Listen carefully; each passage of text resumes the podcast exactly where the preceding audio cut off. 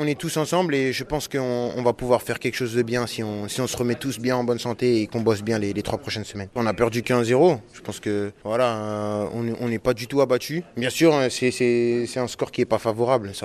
C'est un constat. Maintenant, le constat aussi, c'est que on a encore toutes nos chances pour nous qualifier. C'est des matchs pour quoi on a envie de jouer, c'est des matchs pour quoi on travaille. Et euh, bien sûr que rester, regarder du banc la, la, première heure, c'est- très difficile. Maintenant, euh, aujourd'hui, comme j'ai dit à, à vos confrères, j'avais que, que 30 minutes à donner et, et voilà, j'ai essayé de tout donner et maintenant je vais bien, bien récupérer pour essayer d'être le plus performant possible dans les prochaines semaines.